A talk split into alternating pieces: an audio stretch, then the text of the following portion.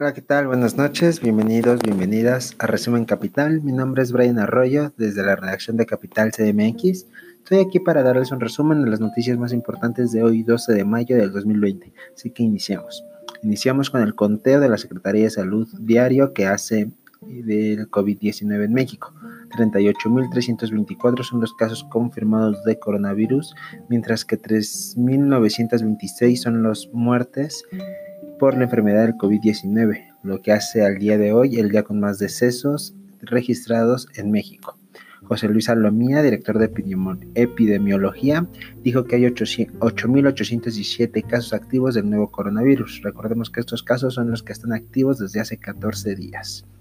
Recordemos que se tiene registrado este periodo como el periodo de mayor contagio en el Valle de México y se espera contener hasta el próximo 20 de mayo. Mientras tanto, el Consejo de Salubridad avaló los acuerdos para el levantamiento progresivo del confinamiento. Este Consejo General aprobó cuatro acuerdos para el levantamiento progresivo de las medidas de contención frente al COVID-19. Durante su tercera reunión de la sesión permanente, se aprobó que se incorporan a la lista de de actividades esenciales la construcción, la minería y la fabricación de equipo de transporte, al igual que se liberarán restricciones para actividades escolares y laborales en municipios sin contagios que tengan vecindad con municipios también libres de contagios. Recordemos que de todos los contagios de México, un poco más de la mitad se hallan sin registro de contagios. Además, se aprobó que todas las empresas y establecimientos aplicarán medidas sanitarias de manera obligatoria en el entorno laboral, las cuales serán emitidas por la Secretaría de Salud, el IMSS y la Secretaría de Trabajo y Prevención Social. Además, se avaló que a partir del 1 de junio del 2020, la Secretaría de Salud definirá un semáforo semanal. Esto para que cada entidad federativa conozca de acuerdo el color las actividades que se permitirán tanto económicas, educativas y, sociales en niveles de intensidad específicos. Continuamos con más de COVID-19, pues el gobierno federal y el Teletón firmaron un convenio para reconvertir sus hospitales ante esta contingencia del COVID-19. Los diversos centros de rehabilitación infantil, CRITS como se conocen, serán utilizados para este fin pues como ya les mencionaba, el gobierno federal y la Fundación Teletón firmaron durante este martes un convenio para la reconversión hospitalaria temporal de las instalaciones de dicha fundación, esto con el objetivo de atender la contingencia sanitaria por la pandemia de COVID-19. Los hospitales de Teletón en el país serán empleados para tratar a pacientes con COVID-19, a personas que ya superaron la enfermedad, es decir, post-COVID-19, y a menores que contraigan la enfermedad, además de gente con otros padecimientos. Así lo explicó Fernando Landeros, quien de hecho encabeza la fundación. Los diversos CRIS del país serán utilizados para este fin. Desde el pasado 22 de abril, el director general de promoción de la salud, Ricardo Cortés Alcalá, había informado que la fundación colaboraría de alguna forma, por ejemplo, con videos para, para la rehabilitación pulmonar a distancia. Bueno, pues buenas noticias ante el mayor número de contagios, que más fundaciones se sumen y coadyuven en erradicar el COVID-19. Mientras tanto, la población universitaria regresará a aulas hasta que sea seguro, así lo aseguró el rector de la universidad, Enrique Graue. Señaló que la universidad retomará sus actividades cuando sea seguro, esto pese a que se pronostica que la curva de contagios de COVID-19 disminuya para finales de junio. Agregó que se espera que más de la mitad de la población estudiantil, entre el 60 y el 80% de la población estudiantil, puedan terminar sus actividades académicas en línea, pero que la extensión del calendario hasta el 28 de agosto se hace para que los alumnos que no pudieron terminar su semestre o su ciclo escolar por alguna razón en línea lo puedan hacer, además de que hubo maestros que no pudieron dar, dar clases en línea. También para ellos es este, esta extensión que duraría hasta cinco semanas si el final de la contingencia del confinamiento se extiende hasta junio. Así la máxima casa de estudios Abrió durante esta contingencia sanitaria 6.000 aulas virtuales en tan solo una semana y ahora mismo cuentan con 20.000 aulas en distintas plataformas. Graue planteó la posibilidad de aumentar la matrícula universitaria si se puede utilizar adecuadamente los registros, eh, las plataformas de clases a distancia. hoy día de las enfermeras se dio a conocer que Fabiana Maribel Cepeda Arias, conocida como la jefa Fabiana, dio positivo a COVID-19. Esto a través de su cuenta de Twitter. La jefa de la División de Programas de Enfermería de Linz informó que se encuentra en aislamiento ya que dio positivo a COVID-19. Además, se dijo bendecida por familiares, amigos y por colegas que le atienden y cuidan. Agregó para decir que se encuentra siguiendo los protocolos del propio Instituto Mexicano del Seguro Social, así como de la Secretaría de Salud, además de que brindó los teléfonos para atención a distancia. Recordemos que Cepeda Arias tomó notoriedad cuando participó en la conferencia vespertina sobre COVID-19, esto el pasado 20 de abril. Aquella vez denunció entre lágrimas, y con la voz entrecortada por supuesto, y uniformada, las agresiones que han sufrido de las enfermeras por ser señaladas como un foco de infección del COVID-19. Bueno, pues esperemos se recupere pronto. Mucha fuerza a la jefa Fabiana. Otra persona que dio positivo al coronavirus fue el portavoz de Putin. Este Mitir Peskov anunció este martes a las agencias de prensa rusas que dio positivo a la prueba de COVID-19 y se encuentra actualmente en un hospital para ser curado. Con más noticias internacionales sobre el COVID-19, pues aliados de Trump pretenden de alguna u otra forma o proponen sanciones contra China por el coronavirus. Trump y los partidarios republicanos del Senado han acusado repetidamente a China de haber causado y de no haber alertado sobre el COVID-19 al mundo, al igual que a la Organización Mundial de la Salud. Así, un senador republicano propuso este martes una legislación que autoriza al presidente de Estados Unidos imponer sanciones a China si es que China no entrega una cuenta completa de los acontecimientos que condujeron al brote del coronavirus. Es una estrategia usada usada recurrentemente por los Estados Unidos, extender su brazo juzgador, por así decirlo. Eh, no es el primer país contra el que emite sanciones y regularmente es contra sus enemigos o contra países en los que tiene intereses y no se deja. Venezuela es el claro ejemplo. Bueno, vamos con más noticias y empezamos con noticias de la Ciudad de México. Pues se reporta que hay 862 funcionarios del gobierno de la Ciudad de México contagiados por COVID-19. Esta cifra creció 150% en tan solo 15 días. Además, en la Ciudad de México se llevó a cabo el día de hoy el primer foro ciudadano por la Ciudad de México organizado por partidos de oposición, es decir, por el PAN, el PRD, el PRI, el PRI perdón, y el Partido Verde Ecologista de México.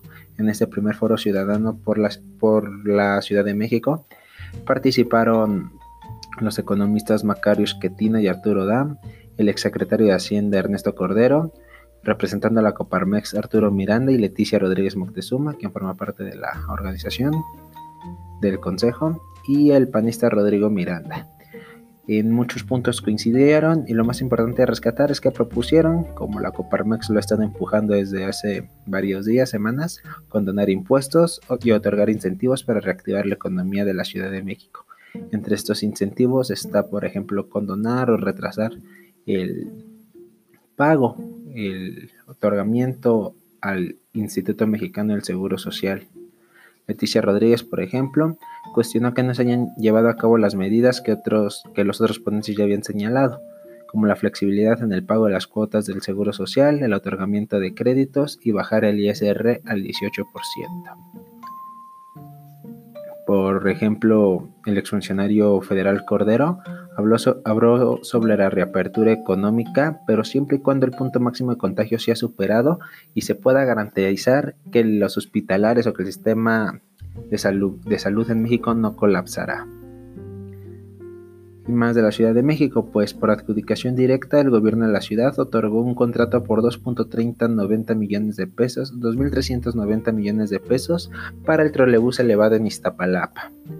Asignó por adjudicación directa el gobierno a la empresa Impulsora de Desarrollo Integral SADCB, es decir, IDINSA el contrato que consta de más de 2 mil millones de pesos es para la construcción de la obra civil del trolebús celebrado sobre Ermitista Palapa. Esto se dio a conocer en videoconferencia y fue el secretario de Obras Jesús Esteba quien explicó que la obra iniciará el 15 de mayo y tendrá una duración de por lo menos 10 meses. Por su parte, la jefa del gobierno, Claudia Sheinbaum, justificó la adjudicación directa. Dijo que la ley lo permite luego de que la licitación pública se, se declaró desierta con el apoyo y asesoría técnica del UNOPS. Esta obra comprenderá, de, comprenderá del CETRAM del Metro Constitución 1917 y al campus de la UACM para edificar siete estaciones y dos terminales en un tramo de 7.2 kilómetros de longitud. Será hasta junio cuando se lance la licitación pública para construir la obra electromecánica, lo que duraría otros 10 meses. Más de la Ciudad de México, pues la misma jefa de gobierno Claudia Sheinbaum defendió la presencia militar en la ciudad y en el país tras la aprobación en el diario oficial de la Federación de que las Fuerzas Armadas estarán en las calles cumpliendo tareas de seguridad pública hasta el 2024, cuando se espera se finque correctamente la Guardia Nacional. Así, Claudia Sheinbaum lo defendió y dijo que no, que no se está militarizando, que se está esperando a que el presidente dé toda la información respecto a esto y en el caso específico de la Ciudad de México, claro. Dijo que la estrategia como, como ciudad tiene que ver fundamentalmente con el fortalecimiento de la Secretaría de Seguridad Ciudadana, que está haciendo un excelente papel. Labor el secretario Omar García Harfuch y la propia Fiscalía y su fortalecimiento. Hay una colaboración muy estrecha, una coordinación. Esto lo argumentó la jefa de gobierno. Insistió que será después de las precisiones que haga Andrés Manuel López Obrador sobre la presencia militar, cuando la administración capitalina pueda anunciar las especificaciones sobre la intervención de soldados y marinos en la capital del país. Además recordó que la SEDEN y la CEMAR apoyan ya en este momento con la presencia en zonas limítrofes de la Ciudad de México ante la presencia del COVID-19, además de vigilar hospitales del IMSS y del ISTE dedicados a la atención de pacientes de COVID-19. Dijo no coincidir con que es un fracaso la Guardia Nacional y que va a esperar a que el presidente dé toda la información sobre este decreto y posteriormente ella estaría informando sobre el mismo decreto y sobre las especificaciones para la ciudad. Así las cosas. Y vámonos a más noticias de la Ciudad de México. Pues a tan solo 18 días que termine el periodo de sesiones, el partido mayoritario en la Cámara de Diputados local ya pidió por fin sacar pendientes.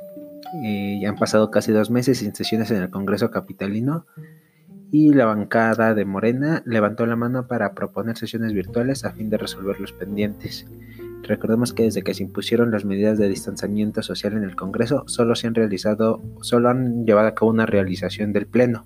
Esto fue a inicios de abril para aprobar una transferencia de 400 millones de pesos de recursos al gobierno de Claudia Sheinbaum. Pues así las cosas. El dólar se vende a 24.29, esto por las dudas, las sospechas ante los nuevos casos de COVID-19 en China. Y mientras tanto, en noticias nacionales vemos que la directiva de la Notimex organiza ataques en redes sociales contra periodistas y ex trabajadores. Esto todo, todo esto en medio de la epidemia de coronavirus, pues surgió este caso ligado con la operación de bots contra periodistas y, orquestada por San Juan de Martínez, directora de la agencia de noticias del Estado mexicano Notimex, quien realiza acciones coordinadas para acosar y agredir periodistas y extrabajadores que consideran como adversarios. Así lo señaló la organización Artículo 19.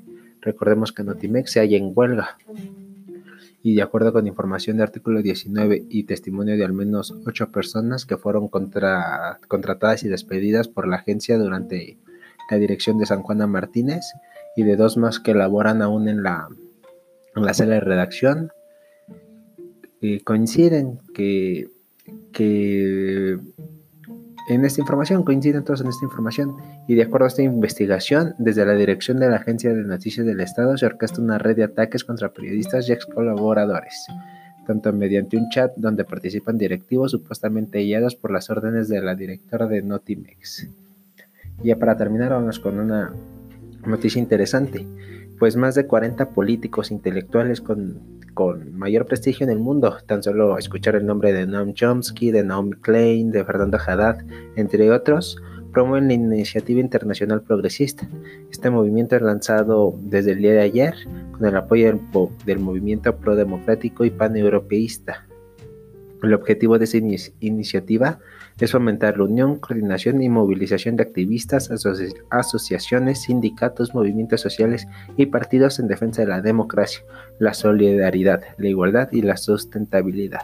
Los promotores de dicha iniciativa sostienen que esta crisis sanitaria a causa del coronavirus y la crisis económica derivada de lo mismo revelaron la necesidad de que todos los actores progresistas se unan en pro de la defensa de una asistencia médica universal, así como la protección de los derechos laborales y la cooperación internacional. Por parte de Latinoamérica, se encuentran líderes como el exmandatario ecuatoriano Rafael Correa, Fernando Haddad, quien ya les mencionaba, Celso Amorí y el expresidente bolivariano Álvaro, García Linera, además del actor mexicano Gael, Bernal García. García Bernal, perdón. Este proyecto se lanzó, como ya les decía, el lunes 11 de mayo a través de una página web en la que cualquier persona u organización podrá registrarse para convertirse en miembro de este movimiento. Bueno, amigos, muchas gracias por escucharnos el día de hoy. Mañana nos escucharemos una vez más. Esto fue todo en resumen Capital. Síganos en nuestras redes sociales, Capital MX-Bajo, Capital CDMX en Facebook e Instagram y nuestra página oficial de noticias, capital-cdmx.org. Muchas gracias y buenas noches.